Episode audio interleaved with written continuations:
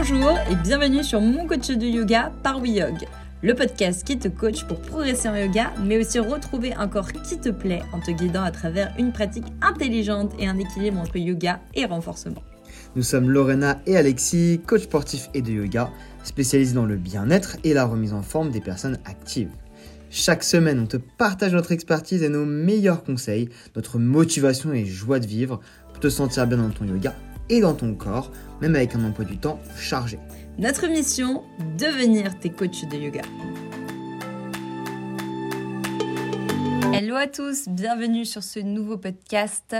Aujourd'hui, on continue notre mini-série Dire stop aux maux de ventre, du cerveau à l'estomac le stress, ça oppresse. vous noterez que tous les titres avec des super rimes, c'est de moi.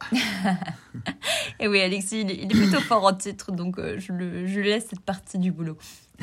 Enfin, du cerveau à l'estomac, le stress, ça oppresse, on suppose que tu connais cette boule au ventre. Ce moment où tu respires mal, où tu as l'impression que la situation est ingérable, et au final, c'est ton corps, et principalement ton ventre qui en pâtit. On l'a tous déjà ressenti car on vit dans un monde de stress. Trop de stimuli extérieurs, on est tout le temps connecté à ce qui est à l'extérieur, mais en fait on n'est pas vraiment connecté. Au final, on passe du temps à regarder des choses idiotes à longueur de journée, aussi parce que l'algorithme nous met plus en avant des choses un petit peu marrantes, mais sans intérêt, et tout ça, ça pèse sur le mental. Au contraire, on devrait prendre le temps de se ressourcer, de se reconnecter à la réalité, de faire d'autres choses, de ne plus suivre tout le temps les réseaux principalement euh, avec des choses totalement inutiles, mais suivre uniquement des choses qui nous font du bien. Bien sûr en gardant l'équilibre avec du fun, parce que quand même on va pas euh, vivre dans une société où il n'y a rien de marrant. Non, non, il faut, il faut rigoler, il faut trouver l'équilibre, il faut juste pas s'abrutir. Voilà, exactement. Et dans ce podcast, du coup, on va vous parler un peu de tout ce qu'on vient d'évoquer, nos meilleurs conseils pour que vous puissiez vous sentir mieux dans votre cerveau, dans votre estomac. Et puis bien sûr, si toi tu as besoin d'une vraie pause, d'un vrai moment pour te déconnecter de l'extérieur mais te reconnecter à toi, eh bien écoute, il y a notre super retraite de yoga qui arrive, c'est le 3 au 5 mai 2024. Ça sera à 1h30 de Paris. Il reste encore quoi? 7 places actuellement? 7, 6 places? Une pause bien-être, 3 jours où tu n'as pas à penser à cuisiner. Tu as des repas sains, une retraite où tu vas pouvoir te relâcher, détendre, sans horaire, sans enfant, sans choses à faire. Un moment où tu vas être aussi dans un lieu baigné de lumière avec des gens qui sont agréables, optimistes et proches de la nature. Et ça, crois-nous que tout un week-end comme ça, tu as zéro source de stress, tu es juste bien avec toi-même. La retraite de yoga, c'est vraiment quelque chose de génial et je pense que ça t'apprend à mettre d'autres choses dans ta vie. C'est-à-dire que c'est pas juste le week-end que tu passes, c'est après on réfléchit ensemble à la fin pour savoir qu'est-ce qu'on va pouvoir mettre en place dans notre quotidien au fur et à mesure du temps pour se sentir mieux. Et d'ailleurs, tu as le tarif Early Bird jusqu'au 11 février. Voilà, donc euh, n'hésite pas, on te met le lien dans la description du podcast. Donc le ventre, c'est notre deuxième cerveau. Il a 200 millions de neurones dans le système digestif. Mais c'est énorme. 200 millions, c'est beaucoup. Quand on voit que Lorena a 3 neurones dans le cerveau, tu vois la différence 200 millions et 3, tu vois. Il est trop gentil avec moi, comme d'habitude. lors de lorsqu'on est vraiment stressé, lors de moments stressants, le cerveau, il envoie un message à notre ventre. Donc, il communique finalement entre eux. Ce message, il est envoyé notamment aux intestins. Les intestins, quand ils reçoivent un message de stress, ils se contractent, ils se crispent. Et on peut donc avoir des spasmes dans le ventre, ce qui nous fait souvent aller aux toilettes. Personnellement, ça c'est mon cas. Moindre coup de stress, euh, t'as compris quoi. Le petit canard quoi. c'est vraiment, moi c'est direct quoi. C'est le ventre il est retourné, je commence à avoir mal au ventre et là tout part et, c'est comme ça que ça fonctionne chez moi. Ouais, puis après il y a les gens, c'est l'inverse parce qu'il faut aussi savoir que on peut recevoir aussi un message nerveux du ventre vers le cerveau. Donc là, ce sont les neurones du système euh, digestifs qui peuvent aussi impacter notre cerveau et donc impacter notre gestion du stress. Elle sera beaucoup plus compliquée à gérer et ça aussi, c'est pas cool. Donc voilà, ça peut vraiment venir des deux côtés, soit à partir du cerveau, soit à partir du ventre.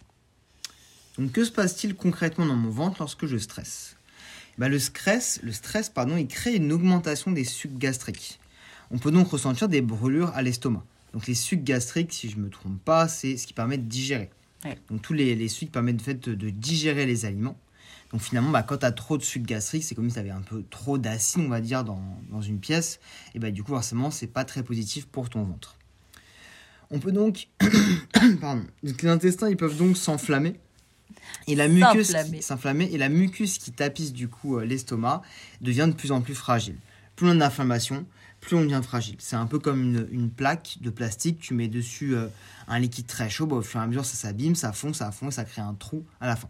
Ou comme la couche de zone. Voilà. Un exemple.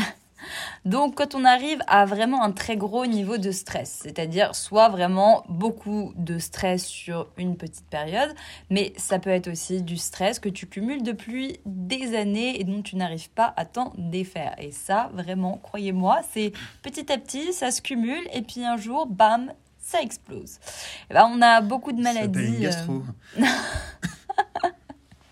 c'est pire que la gastro, hélas. Donc on a euh, aussi beaucoup de maladies inflammatoires, par exemple le syndrome de l'intestin irritable. Ça revient euh, principalement à cause de facteurs de stress psychologique. Et d'ailleurs, c'est une maladie qui touche quand même 5% des Français, donc c'est quand même pas rien. Et croyez-moi, quand on a ce genre de choses, même voire pire, eh ben, ça n'aide pas du tout. Et du coup, même en société, hein, euh, bah, on en parlait un peu dans le premier épisode de cette mini-série. euh, En société, il y a des personnes qui, hélas, euh, sont en mode bah non, il faut absolument pas que je mange, il faut pas que je boive, elles se privent. Et en fait, la vie sociale euh, devient horrible, quoi. Finalement, on, on le fait toujours, ça on le fait tous à des moments de notre vie sans s'en rendre compte. Ça nous paraît en fait devenir la normalité, mais c'est comme, euh, je prends l'exemple des filles, parce que c'est souvent les filles qui font ça, qui se retiennent de boire parce qu'elles savent qu'elles peuvent pas aller aux toilettes. Et en fait, ça devient quelque chose de, de normal. Ah, tu bois pas? Non, non, parce qu'il n'y a pas de toilette. Mais en fait, c'est quelque chose qui est terrible, parce que finalement, bah, tu te bloques en fait sur quelque chose qui, qui est une souffrance au final, mais dans lequel on n'a pas résolu le problème. Résolu le problème, je dois bien avouer que je fais partie de ces femmes-là parce que je sais qu'en en hiver c'est encore pire parce que quand il fait froid, ce qui se passe c'est que au niveau de terrain, bah, ça circule beaucoup plus et du coup c'est un peu comme quand tu es dans l'eau, euh, ton corps se refroidit et du coup tu as envie de faire pipi tout le temps. Et je dois avouer que hélas, bah, moi comme je suis un peu toute la journée en déplacement en coaching, il y a des moments où je me dis bah non en fait tu vas pas boire parce que sinon tu vas avoir envie d'aller aux toilettes tout le temps et ça devient hyper relou. Et puis même, bah, par exemple, tu vas te balader euh, pendant de longues heures dehors. Bah, si tu es en pleine ville, et bah, ça aussi, c'est hyper critique. Quoi. Donc du coup, à la limite, c'est pas gravissime parce que tu peux récupérer ta boisson en buvant plus le matin, plus le soir. Lorena, je vais acheter une couche, donc elle peut faire ses besoins sur elle sans problème euh, durant ses randonnées. C'est totalement faux, vous le savez, j'espère. mais, mais disons pour les problématiques qui sont plus embêtantes, comme les ballonnements, comme euh, les diarrhées, la constipation, euh, les douleurs abdominales, bah ça, ça peut vraiment gâcher le quotidien et c'est quand même dommage euh, de pas chercher de solution et de vivre avec ça. Donc les intestins, avec les spasmes, ça accélère le processus de digestion. Les aliments sont donc mal digérés, ce qui peut provoquer du coup les diarrhées et les ballonnements. Et dans ces choses-là, il y a deux teams. Comme on l'a vu, il y a la team petit canard, psychoquac, ça c'est moi. Donc euh, dès que je stresse, je vais aux toilettes. Et il y a la team ronflex, les ventres gonflés. J'espère que tu connais les Pokémon euh, si tu suis ce podcast. Du coup, qui ont plutôt euh, le ventre qui va gonfler, ça va être désagréable et, douloureux. Ouais, ça, c'est pas cool non plus. De toute façon, dans les deux cas, hein, il va falloir essayer de trouver un moyen de pallier à tout ce stress qui est en toi. Donc, comment est-ce qu'on peut faire pour prendre soin de soi? Et je sais que, de toute façon, il y a du stress un peu partout, mais il y a quand même des gens qui vivent beaucoup moins stressés. Toi, c'est quoi ton rapport avec le stress? Alors moi, euh, je dirais que c'est une histoire de contrôle.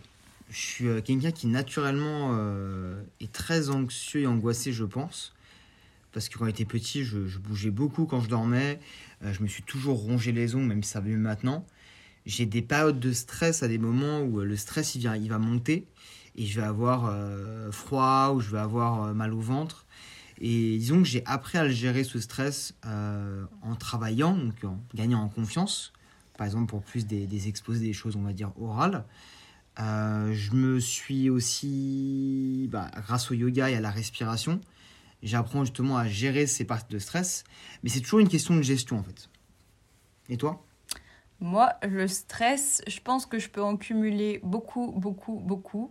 Mais au bout d'un moment, ça explose. Au bout de beaucoup trop longtemps, hélas, du coup, ben, je me rends pas compte à quel point c'est mauvais pour moi.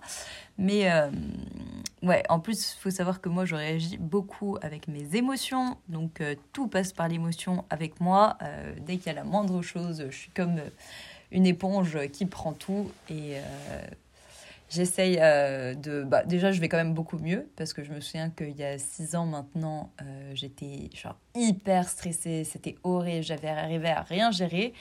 Depuis, quand même, j'ai fait un bon petit bonhomme de chemin et je suis quand même plus la même. Grâce au yoga, d'ailleurs, beaucoup le yoga. Dans tous les cas, ce qui revient en fait souvent, c'est ne pas avoir peur de prendre du temps pour toi. Prendre du temps pour soi, ça peut être euh, prendre du temps pour respirer, pour méditer, mais ça peut être également juste faire une activité sympa, aller au cinéma, faire une balade. Moi personnellement, bah, aujourd'hui on a fait euh, une petite pause avec Lorena. On a fait une sortie simplement dans un parc pendant une heure.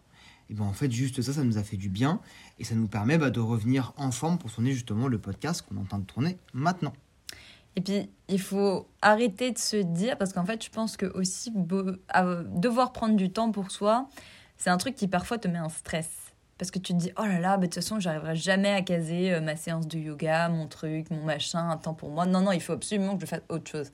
Sauf qu'en fait, si tu te mets toute ta vie dans une situation de, il faut d'abord que je m'occupe de ce qu'il y a d'extérieur à moi, des gens autour de moi, euh, et que toi, tu prends jamais le temps de prendre du temps pour toi parce que tu as l'impression que c'est une perte de temps sur ta journée, déjà, ça va jamais fonctionner.